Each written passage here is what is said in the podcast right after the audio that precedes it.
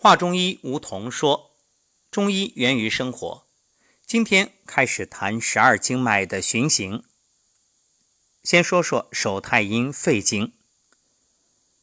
手太阴肺经的循行部位，它起于中脘部，下行至脐，也就是水分穴附近，落于大肠，复返向上，沿着胃的上口。”穿过横膈膜，直属于肺，上至气管、喉咙，沿锁骨横行至腋下，中府、云门二穴，沿着上肢内侧前缘下行至肘中，沿前臂内侧桡骨边缘进入寸口，经大鱼际部至拇指桡侧尖端少商穴。